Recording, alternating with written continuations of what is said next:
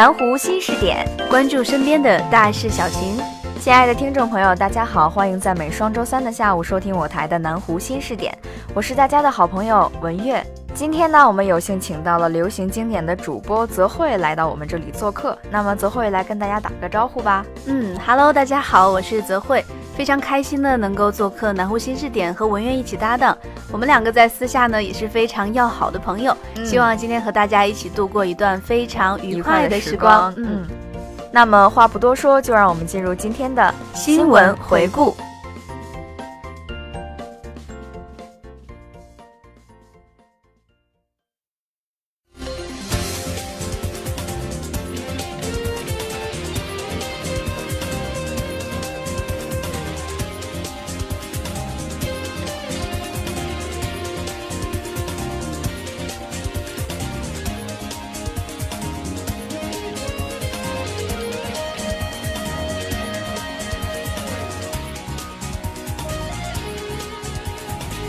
我校举行期中考试，我校学生的学期考表得到不断丰富，从最初的只有通识教育课程考试信息，逐步增加期中和期末考试信息，本学期还将纳入实验操作、上机考试等考试信息，最终将形成一张全面的、精确的学期考表，实现学生考试信息完全信息化。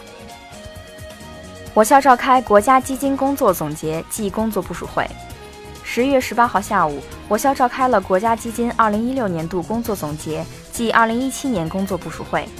会议总结了二零一六年度国家自然科学基金和国家社会科学基金工作，并对先进集体和先进个人进行了表彰，同时对二零一七年的基金工作进行了部署。我校洪山区人大代表投票选举结果揭晓。十一月十六号上午，根据学校选举工作安排。经武汉市洪山区选举委员会同意，我校设立了一个中心会场和二十六个分投票站，投票选举我校第十五届洪山区人大代表。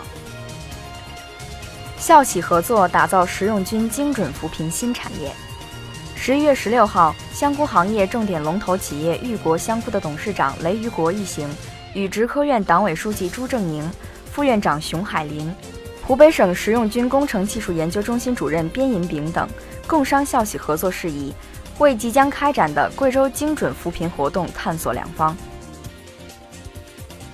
吴光做客国学讲坛，谈黄宗羲思想的现代价值。十一月十五号晚，浙江省社会科学院研究员吴光先生做客国学讲坛，为同学们介绍黄宗羲的思想成就，探讨黄宗羲思想的现代价值。李中云、周成藻到园林学院开展工作调研。十一月十四号下午，校党委书记李中云、副校长周成藻一行前往园艺林学学院调研，听取党建与思想政治工作、“十三五”规划与实施要点汇报。李中云提出，落实“十三五”规划必须进一步解放思想、自我加压，重点做好五个方面的工作。首届“一带一路”传统药物国际会议在校召开，十一月十一号至十二号。第一届“一带一路”传统药物国际会议在我校召开，会议旨在推动“一带一路”沿线国家的科学家加强交流，促进合作。我校参与全国首个主要猪病净化示范区建设。十月十号，广西贵港地区主要猪病净化示范区建设项目启动会在广西贵港举行。中国动物疾病预防控制中心、广西壮族自治区畜牧水产局、贵港市人民政府。广西扬翔股份有限公司与我校等五方签订框架合作协议，共同建设全国首个主要猪病净化示范区。陈新忠教授获全国教育科学研究优秀成果二等奖。近日，第五届全国教育科学研究优秀成果奖评选结果公布，我校公共管理学院陈新忠教授的专著《高等教育与社会公平研究》。基于分流施教与和谐互动视角，荣获二等奖。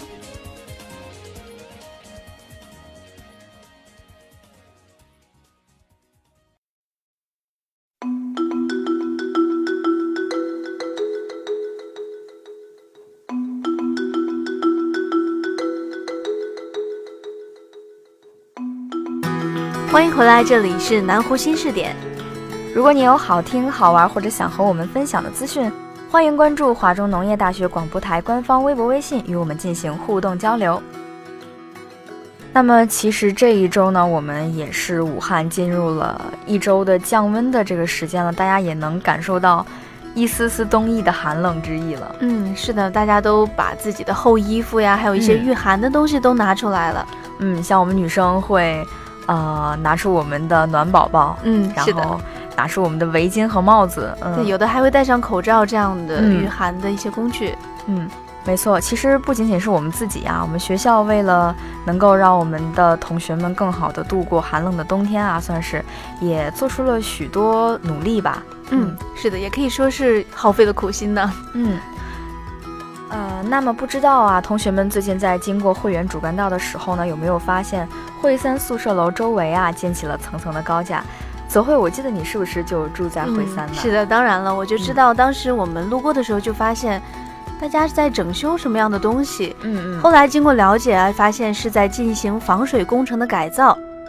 在十月份的宿舍大排查中呢，宿舍维修工作人员发现了会一、会二、会三、会七以及会十一等楼栋的东部寝室出现了漏水的现象，并立即进行了改造。其实由于作业的高度比较大呀，后勤部门为此确实没少犯难啊。一开始想到了使用高空作业车，但是却难以支撑五层楼的高度。后来呢，又想到了吊缆，又因为安全问题选择放弃了。最后经过一番考虑呢，最终决定搭建脚手架来完成了整个工程。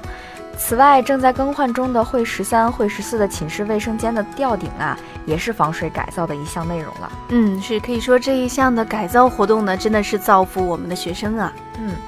吊顶的问题呢，其实同学们一直在反映啊，损坏严重的吊顶经过简单的修补呢，虽然不影响使用，但是美观的缺失会给同学们带来极大的困扰啊。宿舍的维修主管李光也说明了此项目的重要性，为此呢，后勤部门还请到了专业的工人给吊顶进行大换身。追根溯源呢，吊顶的问题的根本在于防水问题的难解。由于全屋的防水代价过高，因此只有卫生间铺设了全面的防水。若是将过多的水直接倾倒在地面上，就极易造成漏水的现象。在这里呢，我们也提醒大家，尽量避免的为了省事而直接泼水洗地的行为。那么，其实，在寝室中呢，我们冬天。来到了之后，我们的空调其实使用频率也会显著的上升了。同时，伴随着我们空调使用频率上升的呢，就是我们的跳闸现象了。嗯，这个问题真的非常的严重啊！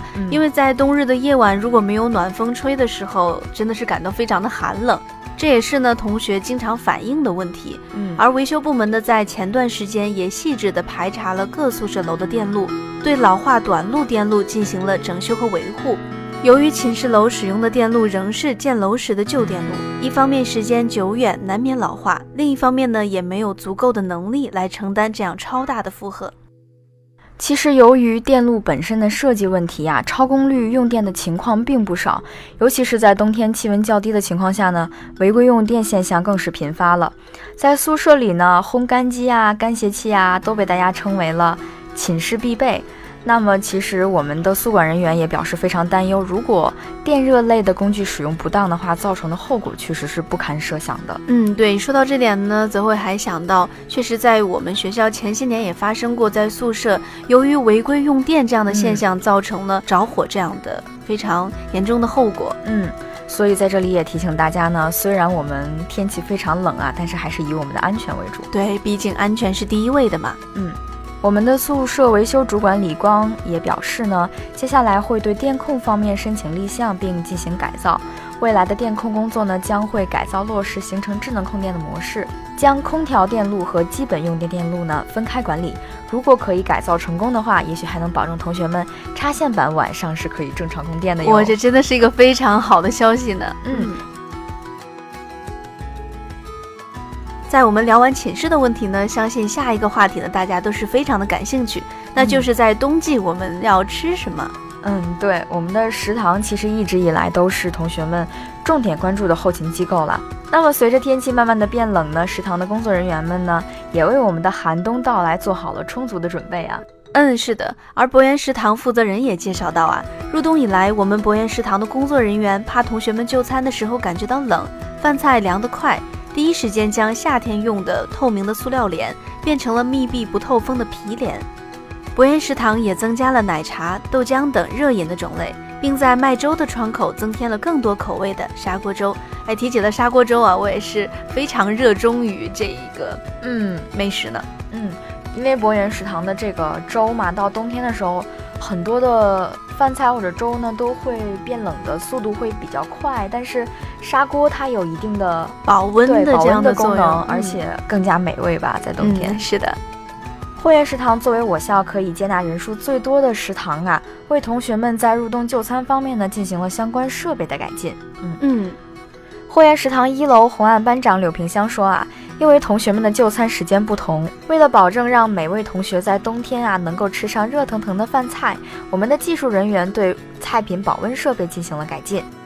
汇源食堂引进了恒温保温管来实现对菜品的保温。与以前相比呢，现在的设备可以增加保温时间，也方便了工作人员对于温度的控制了。嗯，是的，其实，在冬天呢，饭菜的保温显得是尤为的重要，因为大家都知道吃冷饭对我们的身体会造成很大的伤害的。而桃园呢，作为了离三教和四教最近的食堂，也是我们大家非常青睐的一个食堂。嗯，他们呢在菜品的方面也进行了合理的创新。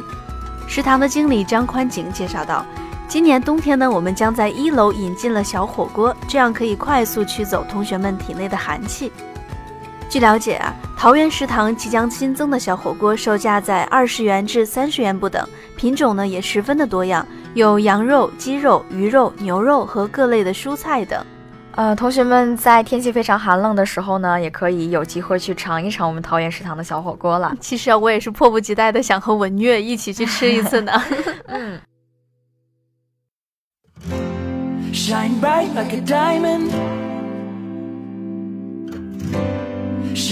in the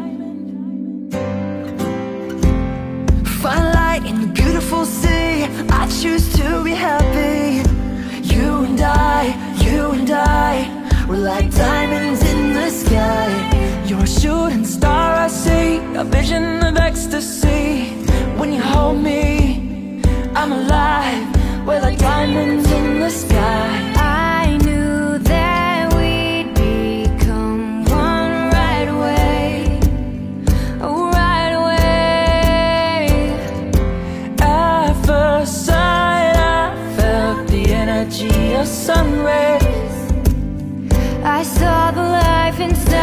joy.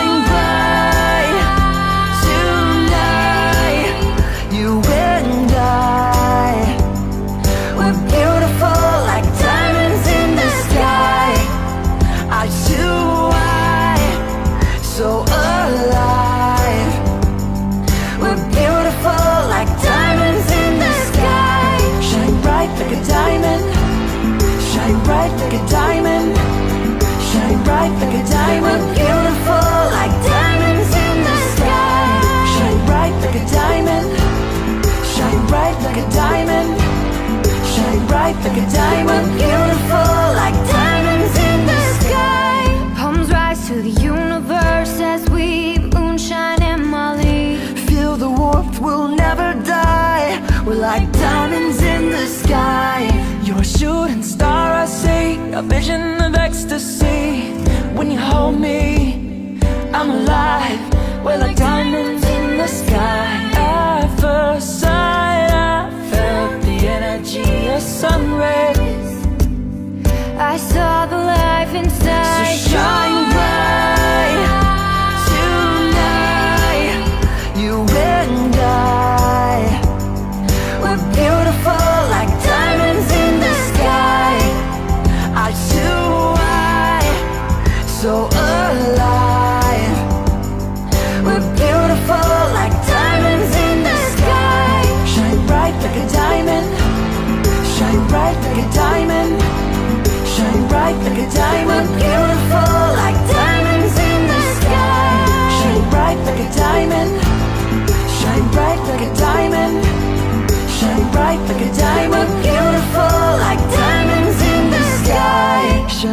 like a diamond Shine bright like a diamond Shine bright like a diamond. We're beautiful like diamonds in the sky. Shine bright like a diamond. Shine bright like a diamond. We're beautiful like diamonds in the sky.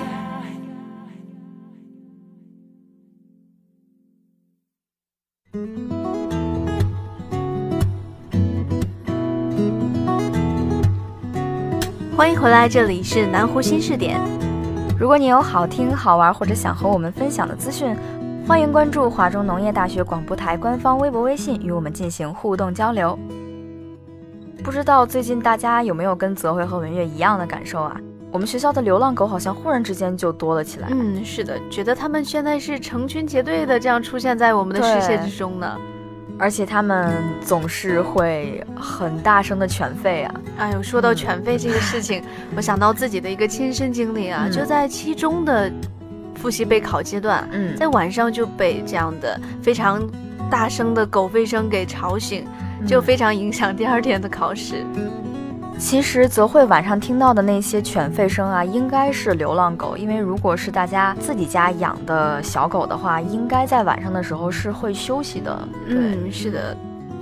其实这种现象在一定程度上确实给大家的生活带来了很多不便啊。嗯，而且有很大的困扰，而且也在一定程度上影响了我们校园的美观啊。嗯，在学校的许多角落，流浪猫狗的身影并不少见。无论是路旁，还是在教室，甚至在食堂呢，都可以见到它们的踪影。但是呢，近期流浪猫狗咬人、伤人的事件却频频的发生。今年累计有三起狗咬伤教职员工及其家属的事件。除此之外呢，今年发生了三起狗进入四教教学楼的事故，影响了教学秩序，对学生们的人身安全呢，其实造成了很大的威胁。特别是有些大型犬啊，很容易伤人。这些事故呢，都说明我们学校，呃，在日常管理中其实还是有一些疏漏的。因此呢，也就推动了学校综合治理办公室啊，出台我们有关养犬的这些相关的规定。嗯，是的。其实呢，这已经不是学校第一次出台相关的规定了。嗯，早在之前呢，武汉市在物业管理条例中对流浪猫狗以及宠物猫、宠物狗的管理有着明确的规定。公共区域的管理条例也早已出台，但是我们的校内居民、师生对这一方面的情况还不是很了解。保卫处呢，也一直在响应教育部出台的校园秩序管理的相关规定，治理我校的流浪猫狗。但是这是第一次出台详细的通知，第一次呢把责任明确到了具体的单位。那么其实校园环境呢需要我们共同去维护啊，不仅仅是我们学校的相关部门，我们学生自己呢也应该去尽一份力啊。嗯，是的，我们大学生也是我们校园的一份子，当然要为我们的学校建设做出自己的这方面的贡献。嗯。那我们其实有一定部分的学生在宿舍是在养宠物狗或者是宠物猫的。对，是的，是嗯。那么其实宿舍是一个公共的区域啊，养猫养狗呢，其实很容易传染我们的疾病啊，影响他人的正常生活。所以呢，我们也希望同学们呢，尽量不要在宿舍中去养我们的宠物了。而在我们学校中存在的这些流浪猫狗，也就是可能是由于同学们的丢失这样的造成的。嗯，那么其实我们还是希望大家，因为如果我们养宠物的话，它也是一个小生命嘛。如果养的话，一定要好好的照顾它。如果说没有做好这方面的呃准备，或者没有那个时间和精力呢，我们就尽量不要去养宠物了。对，是的。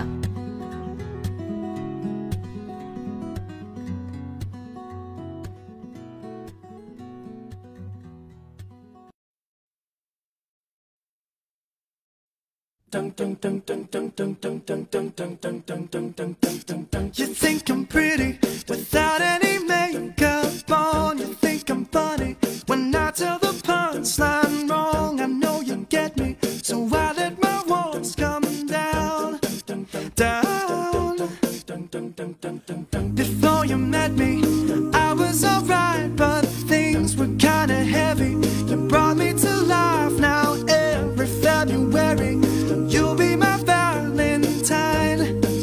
Valentine. Let's go all the way tonight. No regrets, just love. We can dance until we die. You and Let's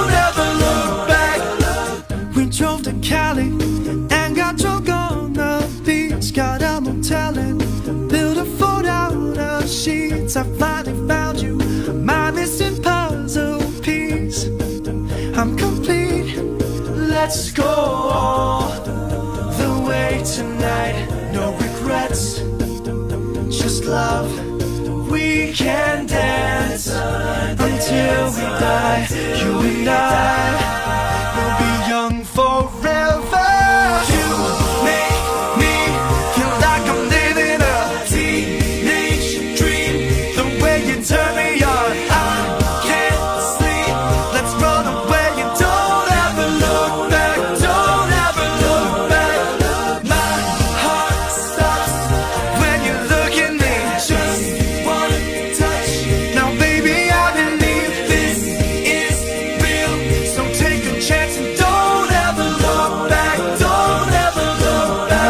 your heart racing in my skin tight jeans. Be your teenage dream tonight. Let you put your hands on me in my skin tight jeans. Be your teenage dream tonight.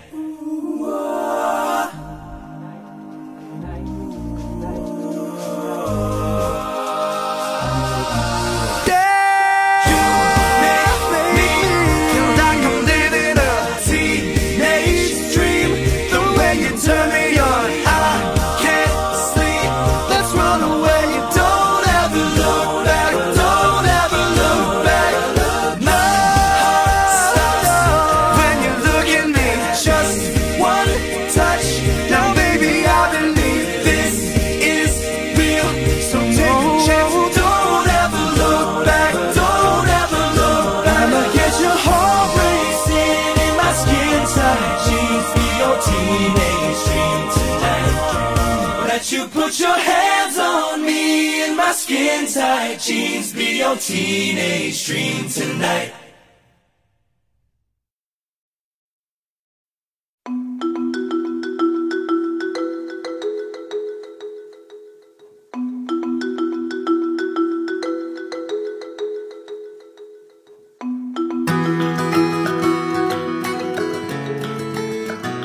欢迎回来，这里是南湖新视点。如果你有好听、好玩或者想和我们分享的资讯，欢迎关注华中农业大学广播台官方微博、微信，与我们进行互动交流。大家都知道啊，我们学校的社团可以说是多种多样，非常的丰富的。嗯，而这些社团中呢，也不乏有许多弘扬我们传统文化的这些社团。嗯而在近期呢，我们学校新成立了一个传统文化联盟嗯，这样的一个协会。那么这个联盟其实是由校团委发出的倡导，校社联组织，并且呢，由与传统文化相关的先艺骑社、南湖风文学社、书画协会、国学社、民俗民艺协会等社团组成的一个社团共同体。嗯，是的，它通过给同学们提供一个感受中国多彩传统文化的平台，让同学们学在其中、乐在其中、思在其中，为实现社团资源的统筹应用。联盟理事长由社联的副主席兼任，秘书处由社联秘书长兼任，并由各协会成员投票推选出两位副理事长，五位理事共同组成理事会。刘丽君介绍联盟成立的初衷时说道啊，将同种性质的社团联合在一起，可以提高它的活跃度，而且打造品牌系列活动呢，则可以使其保持长久的生命力，达到更好的活动效果。同时呢，他也指出，大学是人自信心、文化素质、内在气质构建的重要时期，并希望能有更加丰富的校园活动形式和更接地气的文化传承。嗯，泽慧也相信呢，通过这样的传统文化联盟，也有许多同学在这样的活动中也找到自己另一方面的兴趣爱好。嗯，那么传统文化联盟呢，在多方面都展现了中国的传统文化。除了大家耳熟能详的琴棋书画、诗书礼乐呀，还包含别具地方特色的传统文化以及优秀的民民间的艺艺术，嗯，是的。而传统文化联盟呢，将以共同体的形式进行为期一年的活动，包括非遗进校园传统手艺、葫芦烙画展及体验活动、棋艺进校园棋王争霸赛等活动，诗词原创作品展示活动、书写国学经典活动、舌尖上的传统佳节活动。以及校园传统文化大展演等活动。那么，其实这种多种多样的、丰富多彩的传统文化呢，也非常的吸引我和泽慧啊。嗯你像文月，其实非常喜欢就是品茶。